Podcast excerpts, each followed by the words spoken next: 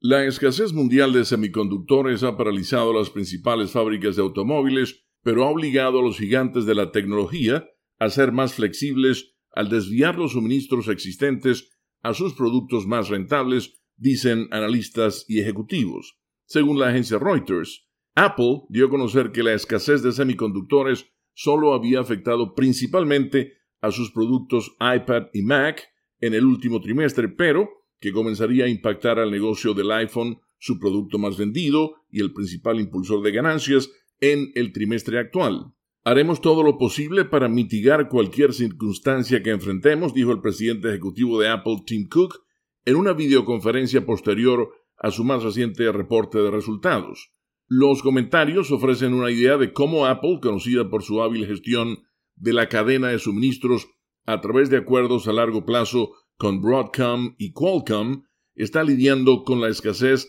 antes del crucial trimestre navideño, en el que habitualmente vende millones de unidades de su nueva línea de teléfonos insignia. Algunos analistas creen que Apple podría dar prioridad al suministro de semiconductores para sus nuevos teléfonos durante el trimestre de julio a septiembre, que suele ser el periodo más lento para las ventas de iPhones, ya que los compradores esperan los nuevos modelos. Y dentro de la línea actual de Apple es probable que la compañía dirija la parte más pesada de la cadena de suministros a sus productos menos lucrativos, dijo Jeff Fieldhack, director de investigación de Counterpoint Research. Sus teléfonos insignia también generan ingresos por servicios de suscripción de pago y accesorios como los AirPods. Con la nota económica desde Washington, Leonardo Bonet, Voz de América.